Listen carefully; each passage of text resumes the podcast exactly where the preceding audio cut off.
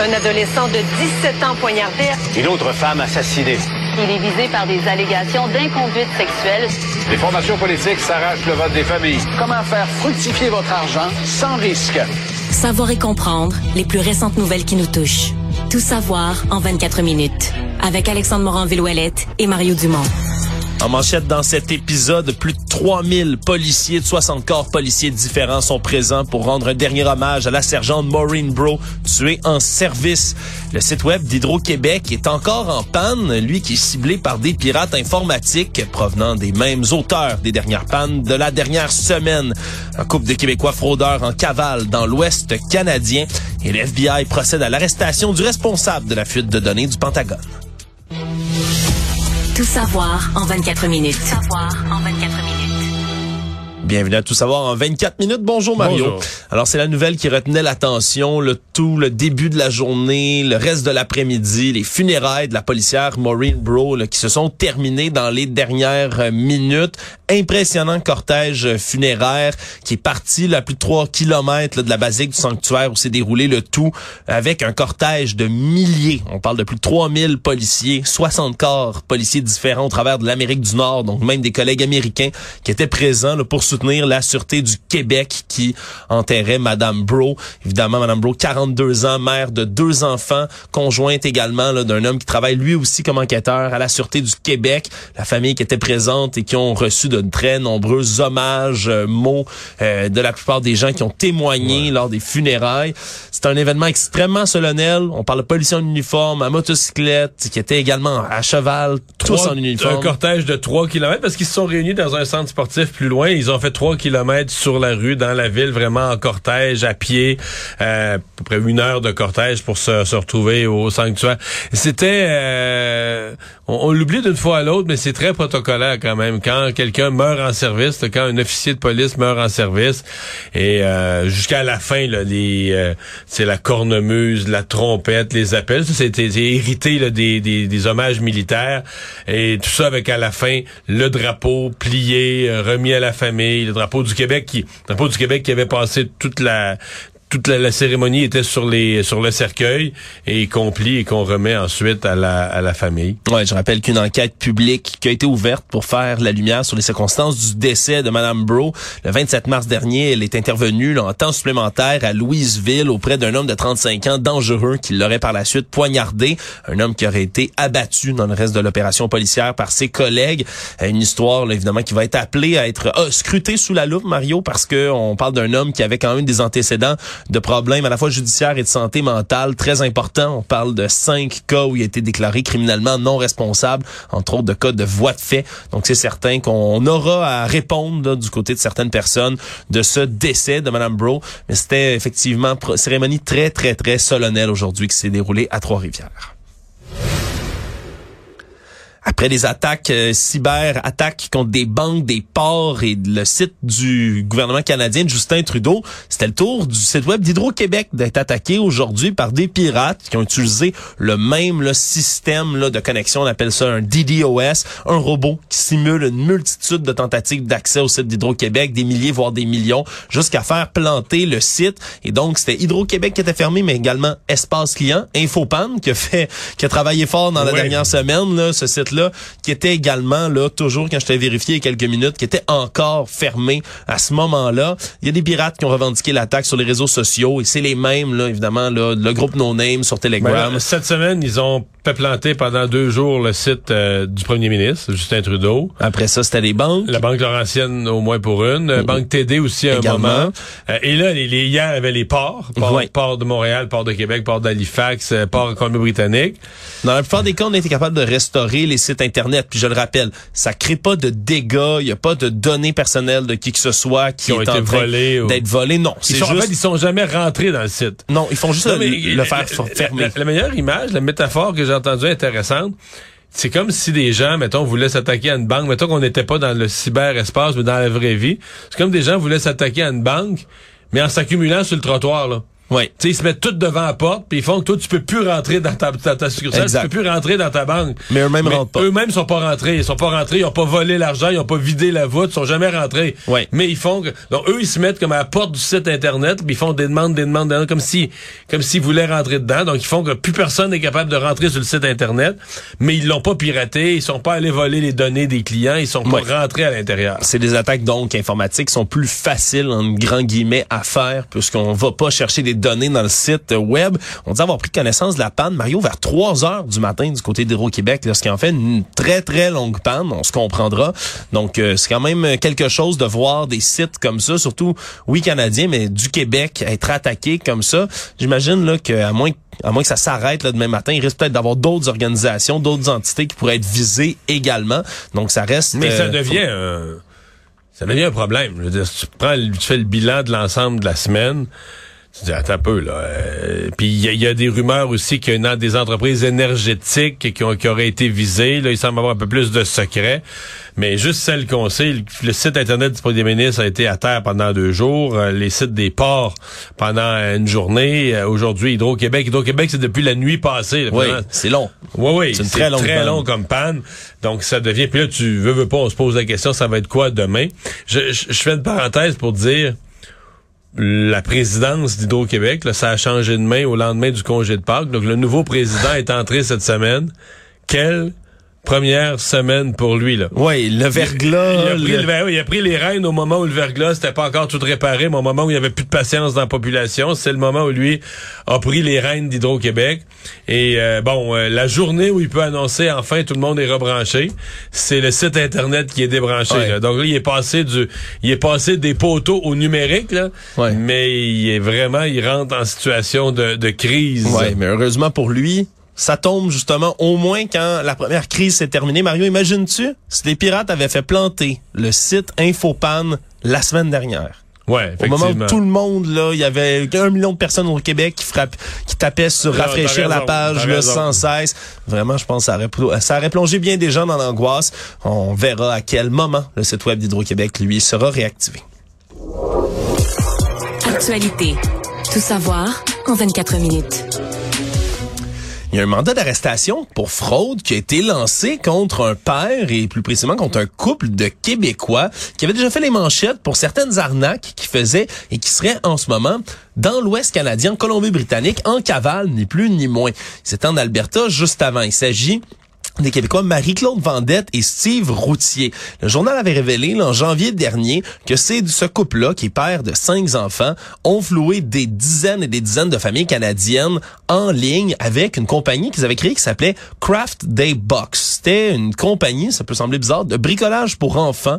Donc peut-être qu'on envoyait là, une espèce de paquet bricolage Mais spécial craft pour les des enfants. box, ça dit ce que ça a à dire, là, de- de- Oui. de- d'artisanat. Journées d'artisanat pour les enfants. Le problème, c'est qu'il aurait prélevé sans consentement des montants qui, qui étaient entre 40 et 500 dollars sur les cartes de crédit de plein de leurs clients.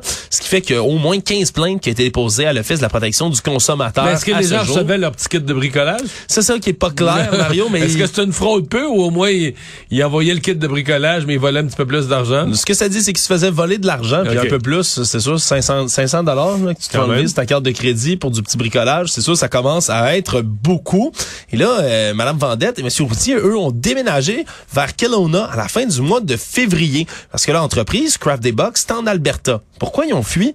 Ben, c'est parce qu'il y a un mandat d'arrestation qui a été lancé contre Monsieur Routier précisément en Alberta. On parle d'un mandat pour fraude de plus de 5000 dollars. Donc, dans ce cas-ci, de Craft Day Box. Ce qui l'a poussé à se déplacer jusqu'en Colombie-Britannique. Ils sont donc dans la mire des policiers, mais c'est pas la première fois. En mai 2022, il y avait un mandat d'arrêt contre Monsieur Routier au Québec. Il est soupçonné d'avoir fraudé pour plus de 5000 dollars un couche-tard à Lac-Beauport en 2016 et 2018. C'est une affaire, ça, qui est encore devant les tribunaux à ce jour. Aussi, le couple sont accusés de vol par leur ancien propriétaire qui avance qu'il aurait dérobé pour 5000 dollars et plus de meubles dans un immeuble à Lévis en 2021. Donc, c'est un peu en, en série, Mario, toutes ces fraudes, ces vols. Et par la suite, dans les dernières semaines, ils se sont lancés un lavoto dans la maison qu'ils occupent en Colombie-Britannique, dans le garage. Oui, oui, une nouvelle compagnie qui serait opérée complètement de façon illégale, qui s'appelle Platinum Card Detailing Kelowna. Et on a confirmé qu'il n'y a eu aucune licence commerciale de délivrer à cette entreprise-là, ni sous le nom de vendette ou routier, ni sous le nom commercial de Platinum Card Kelowna. Et donc, pour le reste, dès qu'ils ont été contactés par nos collègues du journal, ont fermé le site Internet après qu'on ait pu prendre quelques captures d'écran. C'est quand même euh, c'est quand même une longue cavale qui va qui va qui est amenée à se poursuivre pour l'instant, même si la GRC sur leur talon, Mario, c'est beaucoup de fraude. Mais est-ce que c'est ouais, je sais pas c'est quoi le niveau d'effort de la GRC, c'est pas des c'est jamais des gros montants, c'est des, des, gros fraudeurs en termes de fréquence là, pour l'événement. C'est jamais des énormes montants. Euh, ils semblent pas dangereux pour la sécurité d'autrui. Oui, ils se prennent avec leurs enfants, c'est qu'on. Je suis pas en train de dire que c'est pas grave. Je suis en train d'évaluer mon expérience du travail policier. C'est qu'ils disent qu'ils leur courent après là, mais je serais curieux de voir le niveau d'effort.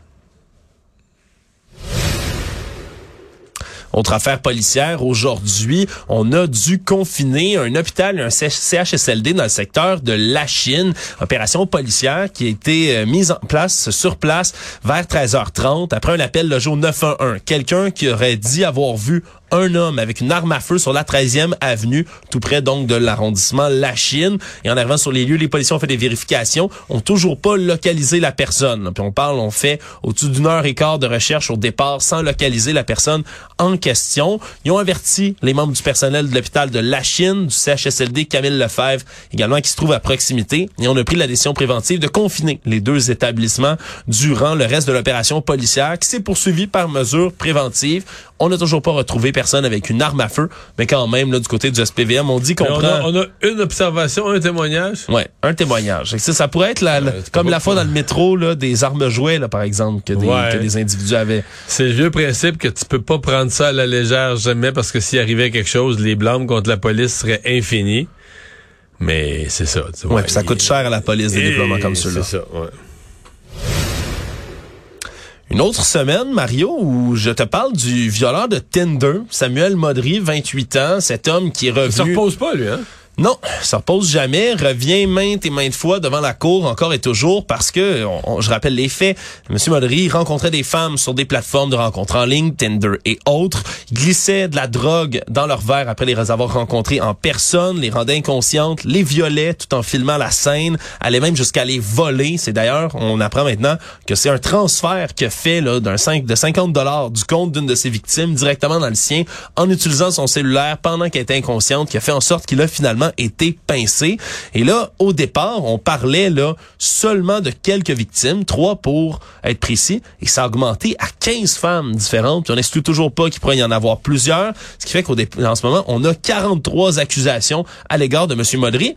Le problème, c'est qu'il a dû revenir devant le tribunal aujourd'hui. Pourquoi? Parce qu'une autre accusation s'ajoute au travers de tout ça. Il est accusé d'avoir de, omis de se conformer à une ordonnance de la Cour parce qu'il aurait contacté illégalement une victime, l'une de ses victimes alléguées dans ce procès-là, pendant qu'il formellement interdit pendant, le procès. Oui, puis de la prison en plus. Pendant qu'il est incarcéré, on comprendra, il n'a pas été remis en liberté en attendant. Là. Il a réussi, on comprend, on sait pas encore exactement comment, mais est-ce que c'est par texto, par téléphone, peu importe, a pris contact avec une de ses victimes potentielles dans cette histoire-là.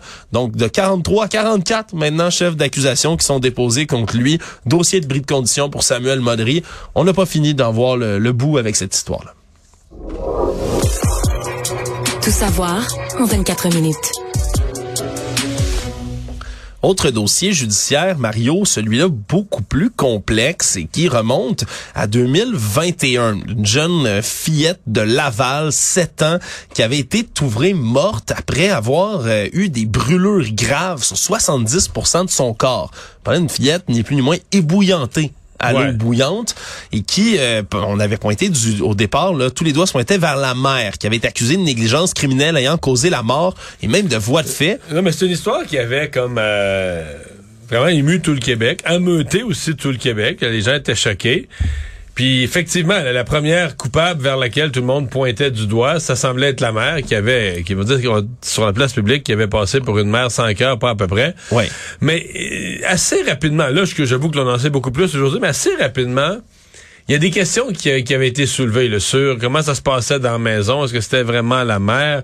Un peu le, le, les rapports de force dans la maison. Mais là, on a un tout autre portrait de la situation. Oui, absolument. À un tel point qu'un juge de Laval, aujourd'hui, a décidé de faire éviter la prison à la mère qui a finalement là, plaidé coupable à des accusations beaucoup plus réduites, là, c'est-à-dire ne pas avoir fourni là, tout euh, les choses nécessaires à l'existence de sa fille. Donc cette accusation réduite là, qui va lui faire faire des travaux communautaires, mais pas de prison. sur la violence, l'eau chaude, l'eau bouillante, elle est plus du tout accusée. Là. Elle est plus du tout accusée. Là. On comprendra que c'est pas elle, là, au, fil, au fur et à mesure de l'enquête, ce serait pas elle qui aurait blessé sa fille. Là. C'est des circonstances vraiment nébuleuses. C'est une famille, il faut comprendre, qui est originaire d'Asie du Sud-Est, qu'on ne peut pas identifier et qui, euh, dans les, les, semaines qui menaient à son, au décès de la fillette, il y a eu plusieurs crises. D'abord, c'est une fillette de 7 ans qui s'auto-infligeait des blessures, qui tentait de se mutiler, qui avait, avait des, problèmes de santé importants. Oui, problèmes de santé mentale très importants. Parlait déjà de vouloir tuer sa petite sœur, euh, parlait de vouloir se faire du mal, s'arrachait des cheveux,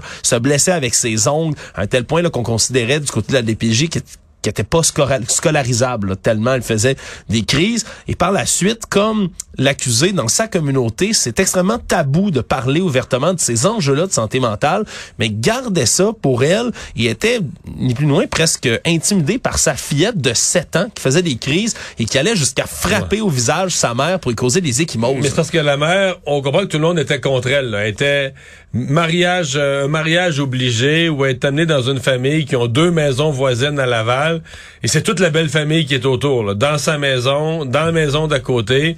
C'est comme un clan puis elle est juste euh, comme une même si elle a un enfant, elle est comme une étrangère dans le clan là. Ouais, et à ce moment-là, ça s'était tellement dégradé au, à l'hiver 2020 avant qu'on arrive finalement au fatidique janvier 2021 où la jeune fille ben refusait tout contact absolument avec sa mère, allait jusqu'à la frapper, lui ordonnait de demeurer enfermée dans sa chambre. On comprend un contexte complètement fou. Et finalement... La... Euh, mettons les choses dans l'ordre. La fillette de 7 ans oui. ordonnait à la mère de rester dans sa chambre et de et pas la, mère, regarder. Et la mère obéissait, elle obtempérait, restait dans sa chambre. Obtempérait à ce moment-là parce qu'elle voulait éviter toute crise, d'où au final les accusations qui ont été portées là auxquelles elle a plaidé coupable aujourd'hui parce que en décembre 2020, elle finit par trouver le chandail de sa fille qui est taché de sang dans le lavabo de la salle de bain. À ce moment-là, elle se demande si la petite s'est fait du mal, mais elle n'ose pas sortir de la chambre et à trois reprises dans le reste des heures qui ont suivi, il y a une membre de la famille. C'est là que ça devient intéressant.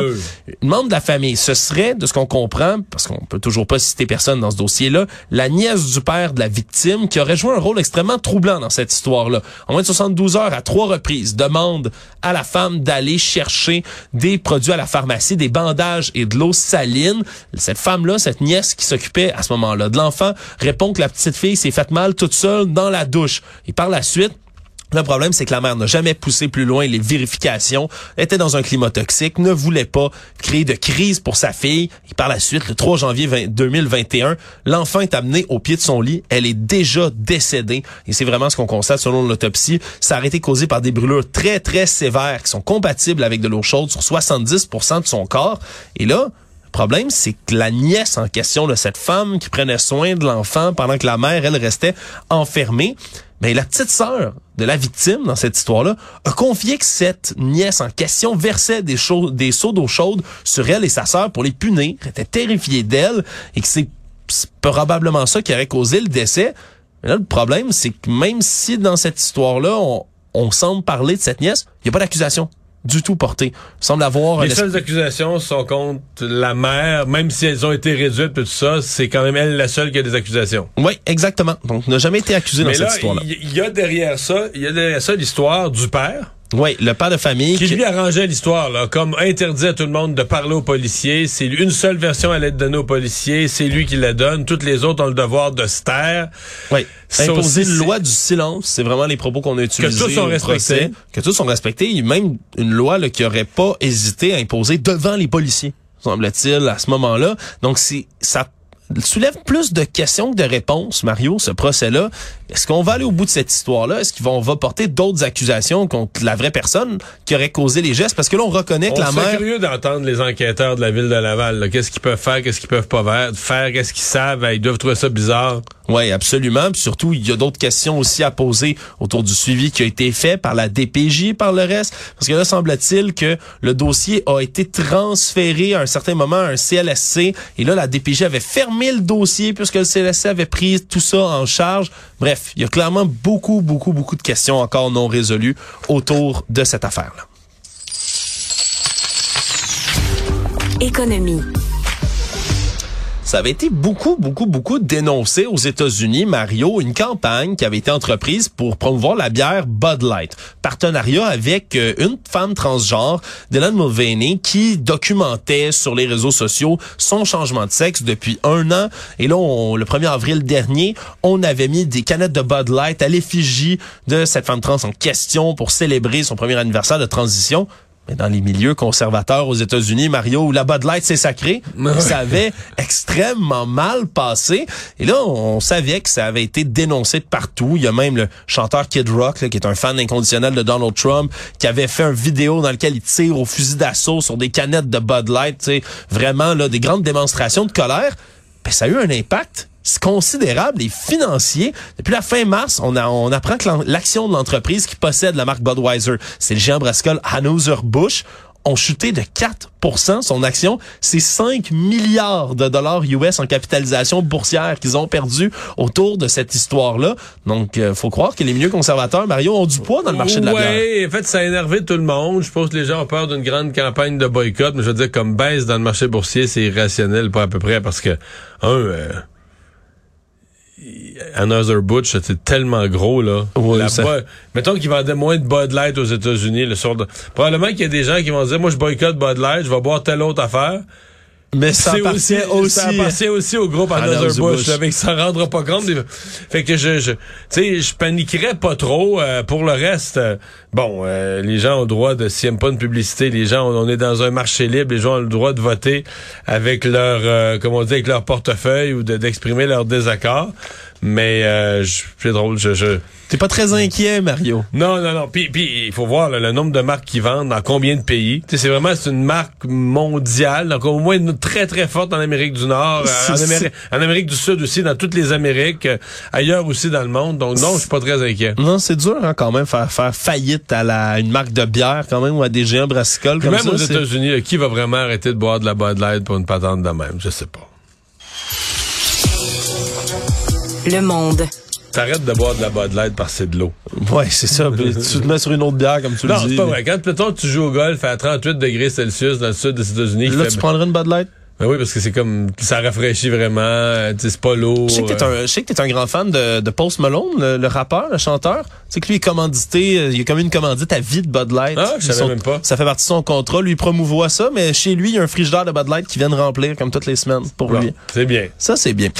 Dans les affaires internationales, parlant des États-Unis, le FBI a dit avoir procédé à une arrestation en lien avec la fuite de documents militaires classifiés au Massachusetts. Et c'est un homme de 21 ans qui fait partie de la garde nationale aérienne spécialisée dans le renseignement qui a été arrêté. Un homme originaire de Swansea, au Massachusetts, qui avait divulgué dans un groupe de discussion en ligne de type Discord, là, qui sont des forums de voix et à l'écrit qui sont utilisés beaucoup pour communiquer dans les jeux vidéo, entre autres. Et il y aurait une discussion avec d'autres membres sur le forum qui sont non identifiés pour l'instant, où il parlait de la guerre, de la paix, de tout ce qui se passait en Ukraine. En gros, il s'ostinait. Et ça, c'est une bonne ostinade là, où t'envoies des liens, tel article, telle affaire, sauf qu'au lieu d'envoyer un, un article de- du New York Times ou du Washington Post, ben monsieur a décidé d'envoyer des documents classifiés en précisant lui-même que Mais il c'était les classifié. avait quand même. Ben, il les avait, c'est ce qu'on comprend. euh, et par la suite, ça a fuité partout. Et ça, évidemment, pour les alliés des États-Unis, c'est pas très beau à voir, puisque ça parle, entre autres, des inquiétudes des services de renseignement américains sur la contre-offensive qui se prépare en Ukraine par les Ukrainiens Ouais. eux-mêmes. Puis ça parle d'Israël. Puis non, ça met dans l'embarras. Tu sais, Joe Biden a dit, il n'y a rien d'important là-dedans. Et c'est pas vrai qu'il pense ça. là. Ça met dans l'embarras les États-Unis. Dans le dossier de la guerre en Ukraine et par rapport sur d'autres dossiers, mais ça les met en, un peu en malaise avec des alliés, là, la Corée du Sud, parce que tu te rends compte que les Américains, évidemment, espionnent tout le monde, puis tu sais ce qu'ils pensent vraiment. Donc non, je ne pense pas que je pense pas que c'est si léger que Monsieur euh, Monsieur Biden avait laissé entendre. Et voilà, il y a une arrestation. Oui, au pense, moins. je pense que la carrière militaire du jeune homme euh, va pas bien. Bas de l'aile. Oui, c'est sûr Sans que mauvais jeu de mots parce qu'il vient de l'aviation. Oui, absolument. On verra qu'est-ce qui arrivera dans le reste de l'enquête également. Et pour finir, Mario, ben Donald Trump est de retour à New York en cours, encore une fois, mais pas pour le dossier de Stormy Daniels. Il est au tribunal civil cette fois-ci parce que il est visé comme trois de ses enfants pour une poursuite de 250 millions de dollars pour des fraudes fiscales et financières qui impliquent les actifs du groupe de la Trump Organization. En gros, ils auraient euh, changé la valeur sur papier de leur propriété, de leur golf, hôtel et autres. C'est drôle, ça valait pas mal plus cher était le temps de demander des prêts, puis pas mal moins quand il c'était le temps de payer des impôts. Ouais. Et donc, c'est une autre poursuite qui tombe sur M. Trump. C'est le jeu que sa comptabilité a eu l'air de jouer pendant un certain temps. là. Quand c'est pour payer de l'impôt, on est pauvre, pauvre, on est petit, petit, petit, on est pauvre, pauvre, pauvre. Quand c'était pour aller chercher un prêt à la banque, c'est on est gros, gros, gros, on est bien riche. Résumer l'actualité en 24 minutes, c'est mission accomplie.